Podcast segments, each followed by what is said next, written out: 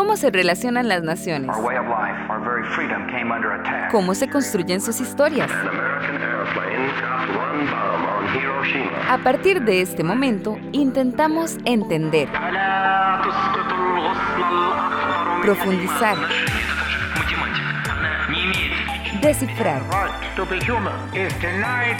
¿Cómo se configura el gran escenario de las naciones y cómo se toman las decisiones que mueven al mundo?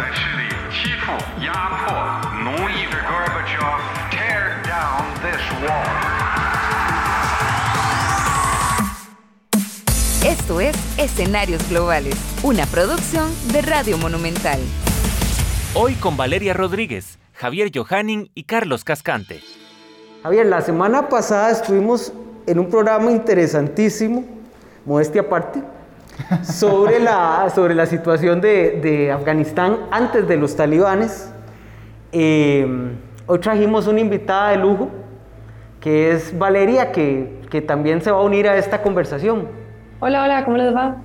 Un placer, Valeria, que estés por acá, muchas gracias. Y sí, de, lujísimo, más bien la, la, la invitada el día de hoy. Y y empezar a hablar un poco, ¿verdad? En el programa anterior eh, hablábamos un poco del, del trasfondo histórico, ¿verdad? De todo lo que había pasado antes de la intervención, incluso antes, un poquito antes de, la llegada al poder de los talibanes a Afganistán y antes de la intervención estadounidense en el país.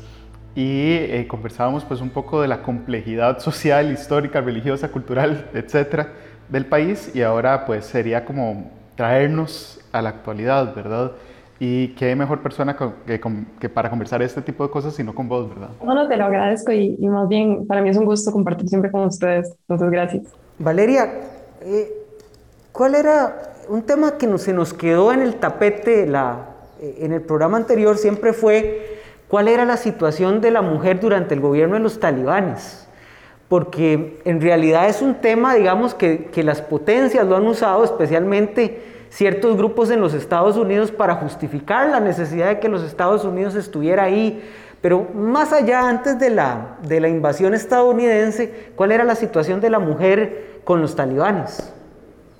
Bueno, los talibanes una vez que, entran al poder eh, imponen una serie de restricciones que tienen que ver con la libertad de movimiento, eh, con la vestimenta, con, con ciertos derechos, digamos, que, que que se asocian a, a, la personalidad, digamos, y que fueron restringidos en ese momento. Eh, y se imponen una serie de reglas que, bueno, las mujeres debían seguir y que en, su momento, digamos, fueron informadas por medio de, de, de parlantes, digamos, y, y, de, de, sonidos fuertes, digamos, que, que sucedieron en todo Afganistán. Eh, y es a partir de ahí que se, se, conoce como un régimen un poco del miedo, digamos, y, y de invasión hacia las mujeres, eh, pero que en realidad no distaba tanto de la situación que en realidad siempre han vivido las mujeres dentro de Afganistán, porque no podemos tampoco obviar estas complejidades que ustedes ya vienen mencionando. Eh, existen otros órdenes jurídicos, existen otros órdenes también de costumbres, digamos, que interfieren eh, dentro de Afganistán y que tienen que ver mucho con el patriarcado y con el machismo instalado dentro de la sociedad, que no se relaciona necesariamente con el fenómeno talibán, sino que los talibanes toman algunas de esas costumbres eh, y las incorporan a la sociedad. Entonces, eh, yo no diría que, que sería, que, que, es un gran cambio, un cambio radical en la situación entre, entre antes y el después, digamos. Eh, pero lo que sí es, es cierto es que tiene una prensa, digamos, muchísimo más visible cuando los talibanes toman el poder y luego ya con la, con la invasión a Afganistán, digamos, esto se acrecienta. Especialmente después del de, el ataque a Torres Gemelas. Ah que el 11 de septiembre, porque en realidad eh, cuando vuelve Afganistán a estar dentro del tapete mundial, cuando se liga al, al, movimiento de Osama Bin Laden, al movimiento Al Qaeda, con su presencia en Afganistán, donde, donde tienen su base de entrenamiento. Y que bueno, que ya lo habíamos dicho, ¿verdad? Eh, los talibanes no son lo mismo que, que Al Qaeda, no es lo mismo que Osama, ¿verdad? Nada más de volverlo, volverlo a recordar y también eh, recordando, bueno, trayendo colación lo que nos menciona Valeria, los talibanes eh, no es lo mismo que el Pashtun Bali o, el código de conducta Pashtun, que es un poco lo que nos mencionaba Valeria de las complejidades sociales que no refieren al Islam, pero que sí eh, reproducen prácticas patriarcales y machistas, que también es importante diferenciarlos, pero que en el terreno pues posiblemente se mezclan. Eh, y que con eso entonces, con, con, con, el ataque de las Torres Gemelas, pues sucede como, como veníamos mencionando, el justificante, el relato de es que es un vacío de poder, es eh, un albergue de terroristas que hay que ir a estampar, en otras palabras. Y además maltratan a las mujeres. Y además. Ajá, y eso como principal argumento, porque, y, y eso que mencionaba Carlos me, me, parece muy importante, porque en realidad eh, la mala prensa no se la hacen apenas toman el poder, los talibanes toman el poder desde el 96 y no fue hasta el 2001 que empezamos a escuchar y que empezamos a ser bombardeados con más información sobre la situación de las mujeres en Afganistán. Esta gente es muy injusta. No son humanos en absoluto. Ni nos dan derecho a manifestarnos. No son musulmanes, sino infieles. Sí, especialmente en Estados Unidos va a haber una serie de figuras importantes de la política que van a tomar eso como elemento. Por ejemplo, la líder del Partido Demócrata, Nancy Pelosi, que lo toma, digamos, en sus discursos con mucha fuerza. Eh, desde el Partido Republicano también hay una línea, me acuerdo de Condoleezza Rice, que era la secretaria, que fue secretaria de Estado en la segunda administración Bush, que, que también marca ese, ese tipo de elementos. Es decir, en ciertas figuras se convirtió en un elemento de justificación de la política exterior de los Estados Unidos. Incluso hasta en, en, círculos académicos con Madeleine Albright, por ejemplo. Ah, claro, por supuesto. También secretaria de Estado de la, de la segunda administración Clinton. Nos encontramos ante ese escenario del 2001, Torres Gemelas, eh, se hace un ligamen periodístico entre Bin Laden y Afganistán, la cuna de los, de los terroristas. Estados Unidos toma dos, dos líneas. Uno, invadir Irak. ¿En el 2003? En el 2003. Pero la otra línea es invadir Afganistán con mandato de Naciones Unidas y, y una resolución inaudita eh, de, del Consejo de Seguridad de Naciones Unidas donde prácticamente le dan carta blanca. ¿verdad? Correcto, el, eh, fundamentalmente se estableció una legítima defensa preventiva, porque el ataque ya no era actual. La legítima defensa implica jurídicamente que el ataque es actual, que usted está recibiendo el ataque. Eh, y se amplió muchísimo más el, el anticipo, digamos, que, que a todas luces era bastante peligroso porque en realidad posibilitaría un montón más de ataques de este tipo cuando se considera que, que el ataque es permanente y que el terrorismo, digamos, se encuentra en todos lados. Entonces, por supuesto que abrió un, un hoyo grandísimo dentro del derecho internacional. Sí, que todavía se debate hasta hoy, ¿verdad? Si, si la legítima defensa preventiva es válida o inválida. Eh, evidentemente los juristas más liberales consideran que es eh, una aberración, pero en la práctica, digamos, de los estados es una argumentación que se utiliza. Bueno, no tuvimos que esperar mucho para ver los peligros de, de, de tal, de tal desarrollo, ¿verdad? Solo dos años, menos de dos años después, Estados Unidos simplemente dijo, bueno, yo tengo carta blanca, eh, si las Naciones Unidas no me dan permiso, pues invado Irak de por sí y no me importa, ¿verdad? Uh -huh. Y suena, suena chocante decirlo como lo dije, pero en parte, bueno, el discurso de Bush prácticamente, prácticamente así fue como lo dije. Sí, el eje del mal.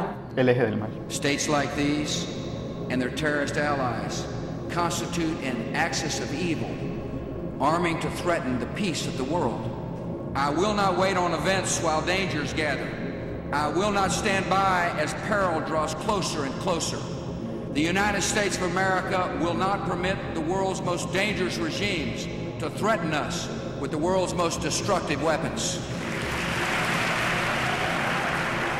El eje del mal eh, y Afganistán no está dentro del eje del mal, pero ya había sido invadido. Ya, ya había sido invadido. Eh, pero además un eje del mal muy, muy contradictorio, es decir, había países que no tenían ningún vínculo entre sí. Claro, Corea del Norte muy, muy difícilmente tenía algo que ver con Irak y Irán, y Irak y Irán eran enemigos en ese momento. Sí, pero son malos. Pero son malos. son malos. Eh, se produce la invasión, eh, se, producen, in, se producen ataques para, para controlar partes de Afganistán y ahí empieza una de las guerras más largas de los Estados Unidos a lo largo de su historia y una de las más caras. 2.26 trillones de dólares en cifras anglosajonas, ¿verdad? Uh -huh. Porque la conversión de, de eso, de, de, la figura de trillones, billones, en, de, de inglés a, a, español me falla un poco. Eh, creo que ya en trillones en inglés sería billones uh -huh. en, en, español, entonces Serían 2.26 billones de dólares eh, un montón de gastados en, a lo largo de 18 años de guerra. De guerra. Y con las conclusiones a las que llegaron. Sí, sí, sí, pero a veces se piensa, perdón, que a veces se piensa que la guerra fue como, como pareja, o sea, en términos de que, de que fue muy regular, que se guerreaba, pero no, la guerra, digamos, eh, lo, que, lo que se ha empezado a estudiar son los diversos tiempos que tuvo la guerra. O sea, momentos, digamos, de avance de los Estados Unidos, especialmente durante la época Bush, donde metieron cualquier cantidad de plata en los primeros años. Eh, momentos, digamos, al final de la era Bush, con un gobierno muy destruido, con, con digamos, la Secretaría de Defensa muy mal parada a raíz de los eventos en Irak, eh, donde hubo menos dinero, hubo menos intervención, donde hubo toda una duda de si quedarnos o irnos. Lo, la situación que enfrenta la administración Obama, que es la misma, nos quedamos o doblamos la apuesta. Y doblaron la apuesta. Y doblaron la apuesta. Eh, al final de la administración Obama, una clara, una clara sensación de derrota y la administración Trump que decide, no, no, firmemos y vámonos. Y, no me importa lo que dejemos, pero nos vamos de aquí. Sí, e, e, es, muy interesante. Eh, y por otra parte, eh, una serie de elementos en el terreno que eh, te marcan una, una guerra que no es una guerra simétrica, sino que es los Estados Unidos negociando con señores de la guerra para controlar el territorio, pero al mismo tiempo diciendo es que no nos podemos meter porque esto no tiene que subir la cantidad de hombres que perdemos. Y bueno, que al final de cuentas eso que mencionas es importante porque eh, pues las primeras alianzas fue con ya una resistencia que existía sobre el terreno, que era la Alianza del Norte con eh, Ahmad Masud, Shah, si no me equivoco, que eh, Tajik de etnia, que era el que lideraba la oposición contra los talibanes.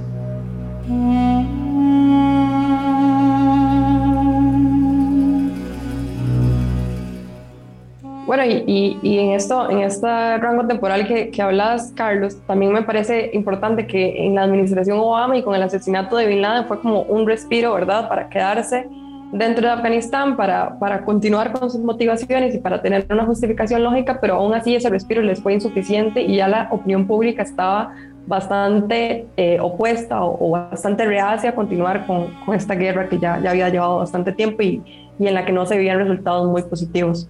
Ahora, esto de la opinión pública es, es debatible porque fue una guerra muy interesante. Estaba viendo un estudio donde eh, se, se, se valoran las menciones de la guerra de Afganistán en los discursos presidenciales, en sus relatos ante el Congreso, y se menciona poco o sea, fue como una guerra que estuvo fuera de...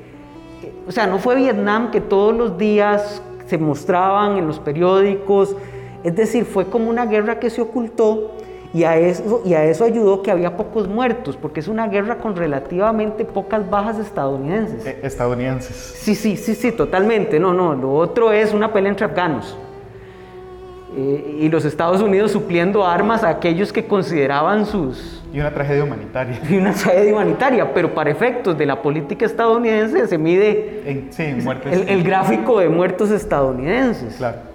Ahora, ese, eso, creo yo, esa falta de presencia en, eh, en, la, en, la, en la palestra de, de la política le permitió quedarse esa guerra por mucho, mucho tiempo. Bueno, sí, puede ser. Eh, igual tuvo su afectación sobre la percepción y la aprobación de, de, presidentes, ¿verdad? Cuando sale Bush, sale, bueno, en medio de una crisis económica que es lo que termina de, catapultarlo, o mejor dicho, de, al de expulsarlo. De expulsarlo. De expulsar a los republicanos. del poder y, dejarlo como una de las figuras más desprestigiadas, que no sería sino hasta mucho después, eh, años después, que se le empezaría a rescatar. Obama, eh, bueno, las, eh, el, eh, según el Pew Research Center, al final de su segunda administración, eh, la población estadounidense en un 70% desaprobaba cómo había manejado la situación de Afganistán. Entonces, creo que también en parte, eh, como decís, fue una, fue una guerra un poco encubierta, pero que ya no podían ocultarla. Por en determinado momento. Y que en parte le, le soluciona y le, le, facilita un discurso eh, rebelde, un discurso chocante, ¿verdad? Del nacionalismo.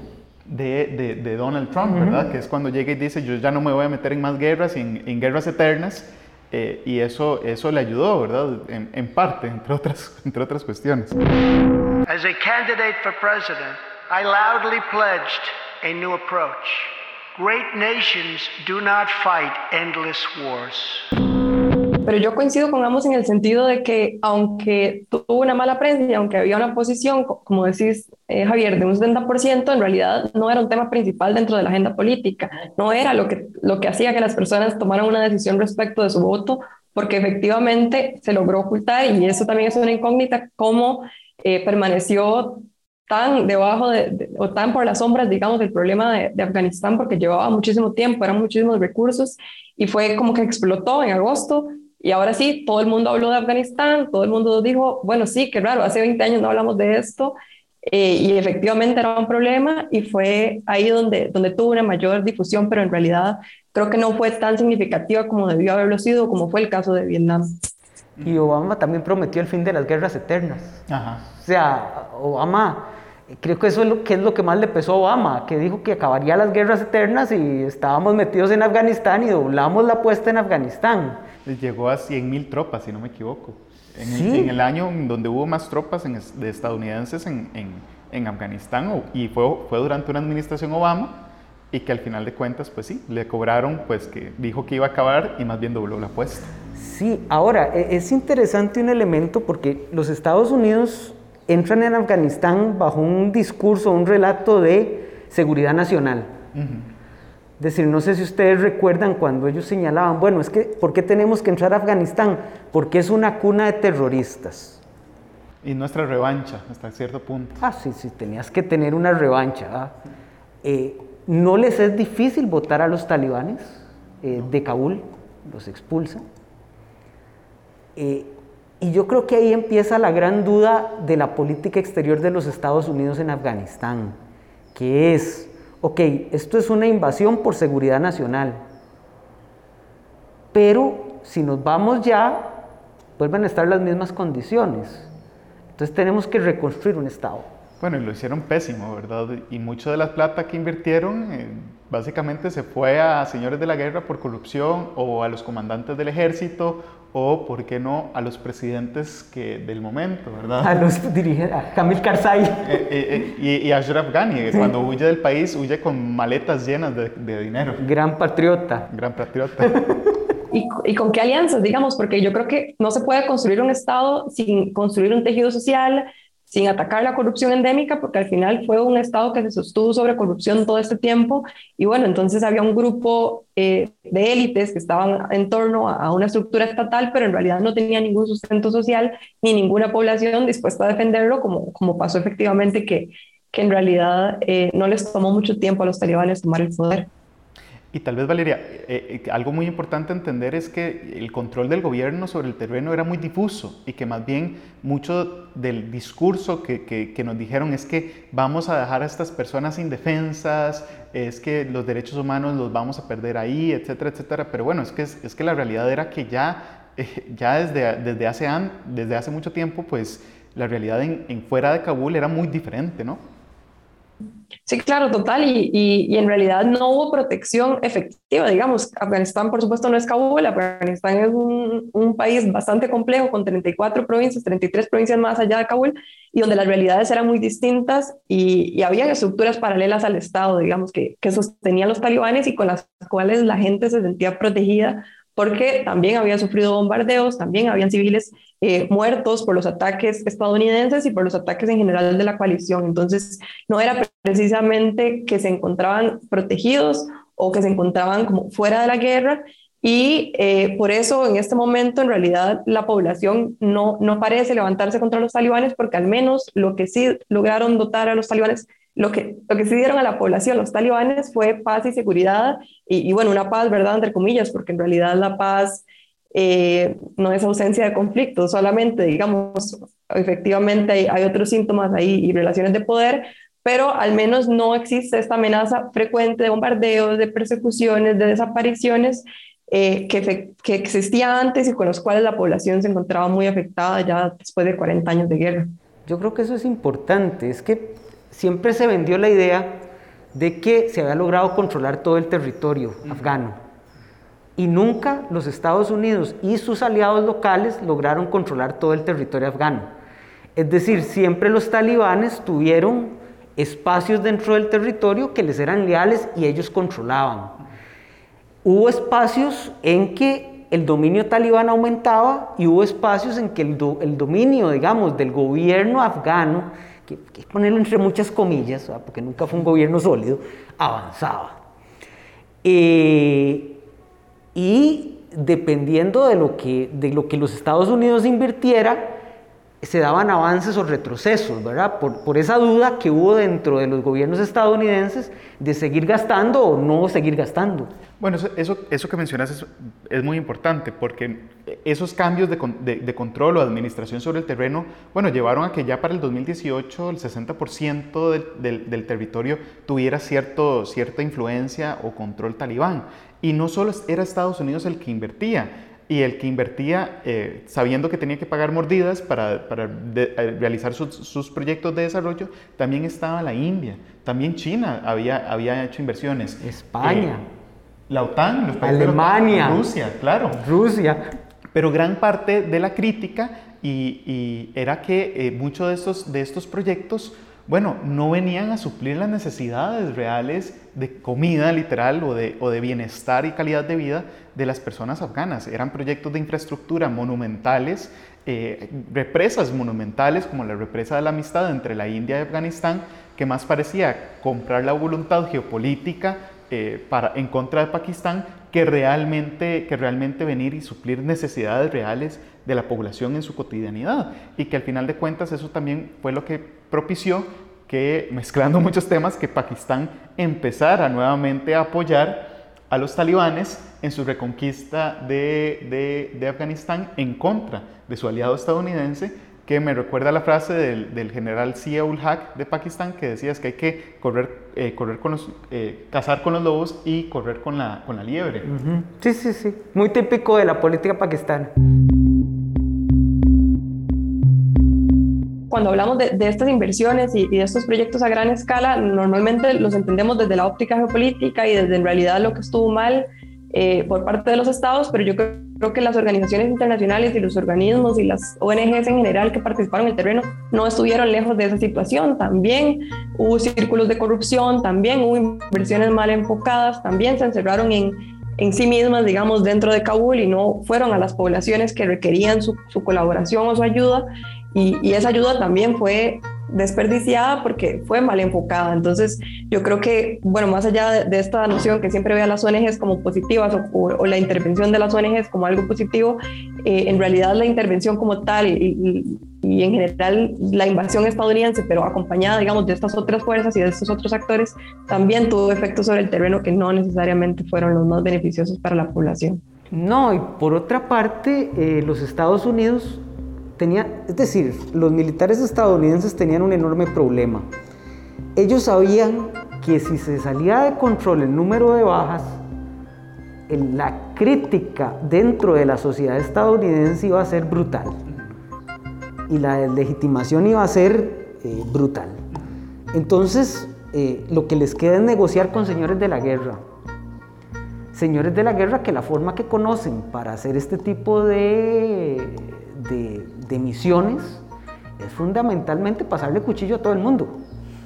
Entonces, eh, se va generando dentro de la población, de muchas partes de la población afgana, la idea de que no está cambiando nada, sino que está empeorando. Es decir, que, que el ente invasor llamado los Estados Unidos, que es el que estabiliza. Fuerzas de ocupación, perdón. está bien, las fuerzas de ocupación para tener un lenguaje más diplomático. Bueno, que las fuerzas de ocupación estadounidenses eh, fundamentalmente están estableciendo eh, alianzas con gente que causa más daño que los talibanes. Es decir, de un momento a otro los talibanes, el, gobierno de los talibanes empezó a ser considerado eh, más estable, menos violento. Menos sanguinario. Menos sanguinario, que, ya para decir es, bueno, y Human Rights Watch tiene unos informes demoledores de, la violación de derechos humanos de tropas, o perdón, de, de irregulares, de milicias, y la violación brutal de derechos humanos patrocinada, porque eran patrocinadas por las fuerzas estadounidenses. Members of US armed forces appear to have subjected at least 61 detained persons to torture, cruel treatment, outrages upon personal dignity on the territory of Afghanistan between the 1st of May 2003 and the 31st of December 2014. El último informe del Inspector General de los Estados Unidos para la reconstrucción de Afganistán trae a colación esos informes de Human Rights Watch, pero tras de todo hace un recuento de los hechos que básicamente es, es brutal, o sea, es básicamente un reconocimiento por parte del mismo eh, Estados Unidos de que no solo la, la, la, intervención, que sí, es una invasión, yo lo decía en términos sarcásticos. Totalmente, aquí en este programa se va el sarcasmo. Eh, eh, fue un completo fracaso. Ese nation building o esa, esa, esa construcción de nación, ese proyecto estadounidense fue un absoluto y rotundo fracaso, ¿verdad? Y imagínense, digamos, como, como poblaciones civiles que fueron arrasadas literalmente por estos señores la guerra, ahora tenían que confiar en ellos su responsabilidad de mantener el Estado y los servicios esenciales. O sea, por supuesto que, que eso era imposible para estas poblaciones. Sí, y lo otro es, ya en la al final de la guerra, en estos últimos años, eh, que empiezan a surgir las contradicciones entre las agencias estadounidenses. Por un lado la CIA, por otro lado la inteligencia del, ejército de los Estados Unidos, que empiezan a decir, bueno señores, es que eh, por un lado los altos mandos militares nos están diciendo que estamos creando un Estado que cada vez está más consolidado el Ejército Nacional de Afganistán, que la Policía Nacional, y, y subrayemos nacional, de Afganistán está lista. Y lo cierto del caso es que ya los informes de la CIA vienen y te dicen, bueno, pues es que aquí la mayoría de la gente no sabe leer. ¿Cómo vamos a decir que esto es un ejército profesional si la gente no sabe leer? Y el grado de deserción. Y el grado de deserción. 500 personas al día desertaban, en, ya en los últimos años de la guerra. Fue efecto dominó y, en, en, tan solo unos días, un mes, tan solo, ya, ya no había ejército, ya todas estas fuerzas que habían sido construidas se desmoronaron porque efectivamente habían sido construidas sobre relaciones que, que no, eran, que no eran sostenibles en el tiempo y, y eran básicamente milicianos algunos de ellos. Sí, lealtad nación, esa idea de lealtad nacional, que es la base de un ejército y de una policía, simple y sencillamente no puede construirse en 17 años, 18 años. Ahora, no caigamos en un relato, porque también es un relato que se vendió mucho en el momento de la salida de Estados Unidos durante Biden, de que eh, el, error de la ocupación fue precisamente la falta de formación del ejército y, las fuerzas de seguridad, la policía, etcétera, etcétera. Porque realmente estas personas fueron las que más pusieron muertos, más de 30 mil muertos. Y sí luchaban, y sí luchaban sobre el terreno, pero había una corrupción endémica que los dejaban mal adiestrados, mal capacitados. Y aquí es donde entran un actor que tal vez no hemos, no hemos hablado mucho, pero que también es muy importante. Los contratistas privados de seguridad que empezaron a ocuparse de los procesos de eh, capacitación, de reclutamiento, de logística y de, y de administración de armamento a las fuerzas de seguridad afganas y que fue una corrupción gigantesca que dejaron a estas personas con muy poco equipo, que los mandaban a luchar y básicamente era mandarlos a morir. Ahora, luchaban dentro del terreno porque había paga. Los contribuyentes estadounidenses pagaban ese ejército, lo cual al final del día cuando esto se destapa en los Afghan Papers, ahí fue un escándalo insostenible, ¿verdad? Sí, eso fue un antes y un después. Sí, los Afghan Papers son un, o sea, deslegitiman completamente la guerra en Afganistán y de lo que los Estados Unidos querían construir en Afganistán o suponían construir en Afganistán. Ahora, yo no descarto que algunas figuras de la administración militar estadounidense pensaban que estaban haciendo, que, estaban construyendo verdaderamente una fuerza militar lo suficientemente fuerte en Afganistán para sostener al gobierno. Pero no lo, cierto es que sobre el terreno no, no, no era la realidad. Y, y tras de todo viene un, evento geopolítico en otro lugar, ¿verdad? En, en, el Golfo Pérsico, que le va a dar, tras de todos los talibanes, una proyección diplomática, que es pues, la crisis del Golfo, donde Arabia Saudita pues, decide bloquear completamente a Qatar eh, por, todas sus, por, por, la competencia geopolítica que existe entre, eh, entre Arabia Saudita y Qatar, que eso es para otro, otro programa, pero que entonces eh, Qatar se acerca a los talibanes y en el 2013 pues trae una, la, la oficina diplomática talibán a, a, a, Qatar y eso les da una proyección diplomática y la, y la posibilidad de reconstruir lazos con otros, con otros países que antes no tenía una proyección diplomática que, que, lastimosamente no se ha hecho efectiva en este momento. O sea, el reconocimiento que, que ellos esperaban no, no se ha cumplido y en realidad está muy lejos de, de, esas aspiraciones. Y aquí, y aquí me parece muy importante el énfasis, que no, no entiendo el motivo en realidad, eh, pero los estados han estado hablando, bueno, creo que puedo entenderlo, los estados han estado hablando solo de representación y de la representación del gobierno talibán, que tiene que ser un gobierno inclusivo, esto como motivación o como requisito para un reconocimiento como si el género se tratara solo de la representación y como si eso, por supuesto, no, que no cae en las estructuras de poder, digamos, y, y en las restricciones que pueden o no establecer sobre las poblaciones. Pero bueno, quería resaltar ese énfasis porque me parece lo más contradictorio de este mundo y algo que, que en realidad no tiene ningún efecto sobre la realidad de, de la población afgana y, y de las mujeres en general. Bueno, es que cuando los Estados Unidos toman la decisión de salir sin consultarle a ninguno de sus aliados, europeos que se pusieron muy, muy enojados. Eh, es, una, es en la administración Trump y, y, en realidad eh, yo creo que ahí habían necesidades de momento. O sea, Trump ocupaba decir que había cumplido su promesa de, de sacar a los Estados Unidos de las guerras interminables. Ahora, ¿dónde sucede esa negociación con los talibanes? En Qatar. Claro. ¿verdad? Es, es parte de la, de la ecuación y que les da, y básicamente Estados Unidos llega y les dice, bueno, aquí está mi, mi carta de rendición. Sí, fundamentalmente no pidieron nada. O sea, eh, eh, fue como... Una concesión, no una negociación, sí. Es que lo, que lo que dice el negociador estadounidense es que él tenía toda la presión de la presidencia diciéndole que tenía que salir. O sea, que tenía que, ser, que cerrar un trato, no era factible no cerrar un trato. Y bueno, ¿a quién dejó, a quién dejó tirado? Bueno, y dejaron tirado a las negociaciones intraafganas, porque nunca se pusieron como requisito. Y, y, además, por supuesto que si la posición de los Estados Unidos, que en realidad ya la tenían bien clara los talibanes, de, de que su posición era el retiro de las tropas, las concesiones de los Estados Unidos fueron gigantescas y los talibanes tomaron todo el provecho de eso. Eh, con las liberaciones de, de presos, eh, que, que, además se, se, sumaron a las filas y luego permitieron tomar Kabul y tomar en general el territorio de Afganistán, pero en general eh, las concesiones que se les solicitaban eran altísimas, todas fueron concedidas y a este punto la negociación no va para ningún lado porque ya los talibanes se encuentran en el poder y por supuesto ya no van a negociar con el gobierno anterior. porque no tienen nada que negociar en realidad. No, y es que imagínate vos en el terreno, y te llega la noticia, los Estados Unidos se van a ir dentro de un año. y vos estás a cargo de, de algunas de las armas en, en, en, el Ejército Nacional Afgano. Y vos decís, bueno, dentro de un año los que me pueden pagar son los del otro lado.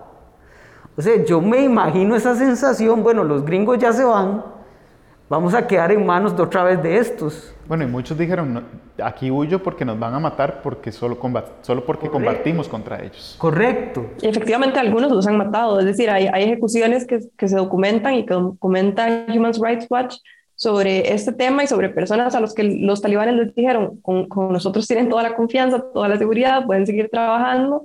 Confíen en nosotros. No, pero eh, y me acuerdo, ya cuando eh, transcurría el tiempo y se acercaba la fecha, bueno, con el cambio de gobierno, de Biden dijo, sí, sí, seguimos con el plan de, de irnos. Y lo aceleraron, que es lo sorpresivo, y sin comunicarlo como, como, como si el predecesor perdón, no se hubiera ido. No, pero lo interesante fue que el ejército estadounidense le dijo, eh, la inteligencia del ejército estadounidense le dijo, vea, en el momento en que usted diga, nos vamos en tal día, esto va a ponerse muy caótico. Es más, hágalo en determinada fecha del año, durante, durante el invierno, durante esto se, se ponga lento. Y por otro lado, tenía otra información el presidente de los Estados Unidos que le decía, bueno, pueden aguantar dos años. No, lo más irónico es que al final ponen como fecha el 11 de septiembre como si fuera algo que, que, que conmemorar en realidad, digamos, es decir, fue, un fracaso. Y, y, esa, esa fecha fue algo como absurdo porque en realidad lo que se buscaba era adelantar el, el resultado del retiro de las tropas, pero bueno, vino al caso nada más la, la, conmemoración. Lo terrible para la administración Biden es que dijo, bueno, es que tenemos información de que pueden aguantar. No, y, no, no, o sea, y no aguantaron, no aguantaron ni un mes. Y no, no, no, tomaron el país, los talibanes tomaron el país en un mes. O sea. y, esta, y, esta, y esta conmemoración que, que menciona Valeria, uno, es importante porque al final de cuentas eh, Osama Bin Laden no es encontrado y asesinado por fuerzas especiales estadounidenses en Afganistán, sino en Pakistán, ¿verdad? Entonces, ya, eh, eh, ¿qué, conmemoración más extraña. Y en segundo lugar, bueno, los, los talibanes operaron por años de años desde Quetta, la llamada Shura de la Quetta o la consulta de Quetta, que el día de hoy, pues muchos todavía no han vuelto a Afganistán y operan y siguen gobernando desde ahí, ¿verdad? Y como si fuera el, el colmo, ¿verdad? Una, el, el retorno del, del, orden liberal internacional que significó Biden, bueno, de forma unilateral, sin decirle a los aliados, enojando a los franceses y a los alemanes hasta mando poder, saliendo unilateralmente de Afganistán y dejando pues un completo fracaso sobre el terreno. Es decir, es, es hasta trágico, ¿no? la fecha, la escogencia de la fecha y, y, la, conmemoración, la conmemoración de la fecha y dejando pues una, una situación tan precaria que bueno, Ashraf Ghani, sin, sin defender el país, sale con maletas llenas de, de dinero se suponía que a Tayikistán y lo, último, y lo último que sabemos es que está en, en, Emiratos Árabes Unidos defendiendo su salida, ¿verdad? Que ese tipo, que ese tipo tiene una, una situación realmente patética, ¿verdad? Por las declaraciones que da, eh, por lo que hace, ¿verdad? Diciendo que él no se quedará a sostener esto y se, y se, va. Pero qué interesante la geopolítica, donde tenemos la oficina de los talibanes en Qatar y en el vecino Emiratos Árabes Unidos está Ashraf Ghani de la oposición, ¿verdad? Nada más como Sí, sí, sí, sí. Bueno, pero eh, también debería estar negociando, es decir, no, Ashraf Ghani en realidad no tendría el, el, la puerta cerrada para, para acudir a, a Doha según las negociaciones y según lo que se había acordado, que por supuesto no, no resultó fructuoso. No, es que vamos a ver, la derrota de los Estados Unidos, el fracaso es tal que no logran siquiera establecer una forma de transición. La transición es un corte. Nos vamos y todo el mundo huye y tenemos las tomas de todo el mundo subido en los aviones. Eh, la imagen de los Estados Unidos manchada por esas tomas. Eh, los aliados de los Estados Unidos completamente enojados por el proceso, porque los ponían en peligro a su gente. Eh, los, digamos, los, los trabajadores en el terreno afganos que, que estuvieron trabajando para miembros de la coalición, los que pudieron salir, salieron y los que no quedaron a merced de los talibanes. Es decir, la, la salida fue sumamente caótica. Yo, no sé si coinciden conmigo, me, gustaría como eh, escuchar sus opiniones, pero para mí fue como que Estados Unidos decidió o, o, arrancarse una curita muy lento o arrancarse una curita muy rápido y, que fuera doloroso, pero que solo fuera un momentáneo. Sé que es una analogía odiosa, eh, pero por un lado me parece que, que aplican. El problema es que no era una curita, era una herida abierta.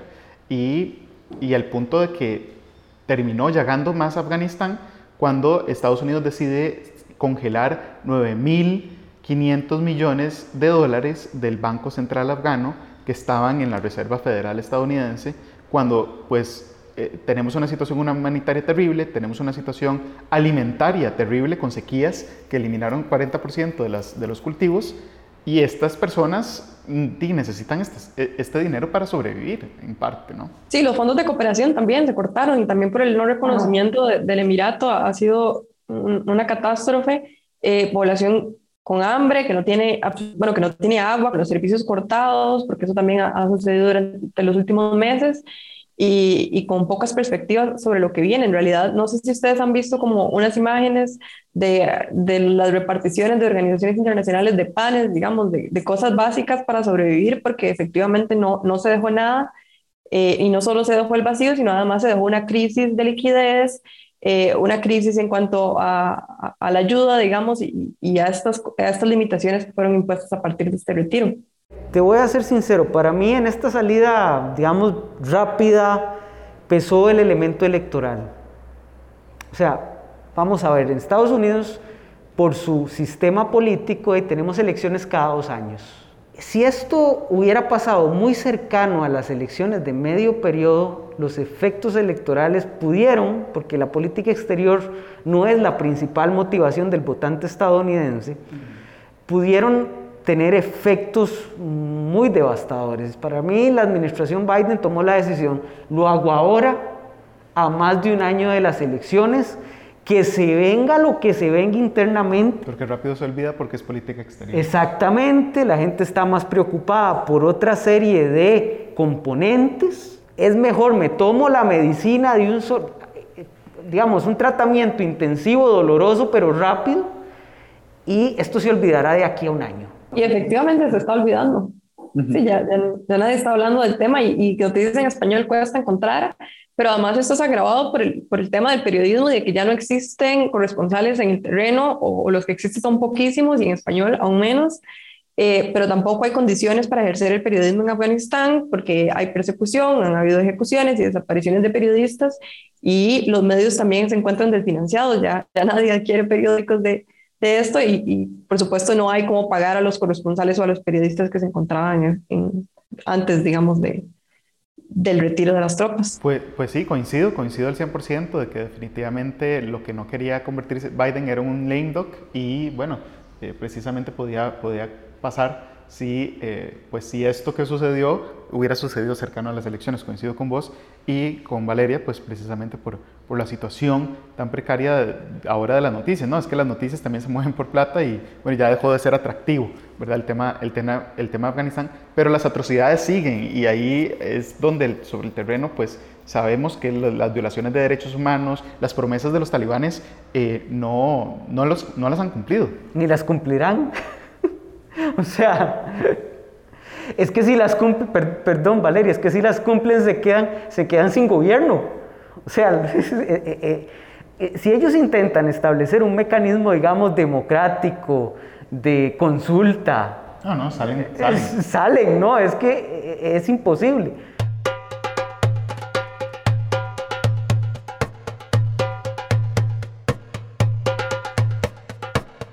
ahora, es muy interesante cómo los talibanes reconstruyan su relación con sus vecinos, con China y con Rusia. ¿Cómo la ven ustedes? Bueno, yo veo a China muchísimo más receptiva e incluso solicitando este reconocimiento, digamos, acercándose a otros estados para solicitar este reconocimiento y, y bueno, por supuesto no es algo que extrañe porque la, la política exterior de, de, China es muy pragmática, pero eh, por otro lado, hay, ciertos filtros, digamos, mínimos que no se han hecho, como por ejemplo el, tema de la inclusividad y la participación de las mujeres, el tema de los derechos humanos, eh, por los que no hay ningún interés desde China, al menos. Sí, es, es, al menos en términos de China, como vos mencionabas, están siendo muy cautelosos. Un mes antes de que, de que cayera Kabul, ya eh, China había recibido al Mullah Omar, el principal... Eh, enviado al exterior de los, de los talibanes y ya habían establecido ciertos acuerdos. Eh, pero China está siendo muy cuidadosa porque sabe que cualquier, cualquier escalada pues, puede afectarle, como, como decíamos antes la, en otro programa, la provincia de Xinjiang y el problema con los uigures. Eh, y también sabe que las inversiones, que invertir ahorita en, en, en Afganistán con el tema de las tierras raras, eh, es todavía muy peligroso. Entonces China está siendo muy cautelosa. Rusia le interesa meterse en el terreno para controlar el comercio del opio, porque la mayoría del opio que produce Afganistán termina en Rusia y Rusia tiene ahorita un gigantesco problema eh, de consumo de drogas. Eh, Irán también le interesa controlar mucho el, consumo de drogas y el opio. Eh, los refugiados, que hay ciertas cifras mencionan 2.5 millones de personas refugiadas afganas en Irán, eso tiene que controlarlo y Irán está siendo muy pragmático en ese sentido. Y Pakistán acaba de sacar su primera em, estrategia de seguridad nacional comprensiva, la llamaron. Y bueno, sabemos que muchos de los fondos de, cooperación de seguridad de Estados Unidos a Pakistán se cerraron y eh, hay una alianza pakistaní con China en el marco de la, de la ruta de la seda pero que me sorprendió mucho verlo. Hoy, eh, ayer de hecho, eh, Imran Khan, el primer ministro de Pakistán, al presentar esta, esta, esta estrategia de seguridad, está llamando mejores relaciones con India, en un momento donde India y China pues tienen una de las relaciones más tensas. Entonces como que las cosas se están moviendo de forma muy interesante. No, y la pregunta es si Occidente va a permitir eh, la crisis humanitaria que está enfrentando Afganistán en este momento. Es decir, si Occidente va a encontrar mecanismos de cooperación, porque está claro que, que existe al menos una opinión pública más vinculada con, con, esas, con esos problemas humanos, me parece. Sí, pero yo creo que, creo que la respuesta último, de estos últimos meses ha sido un no. Eh, creo que más allá de las noticias inmediatas no hubo un interés real y, poblaciones enteras de refugiados, de refugiados y refugiadas eh, siguen ahí, siguen solicitando eh, refugio, siguen solicitando estar en, en otros países que, que puedan darlo.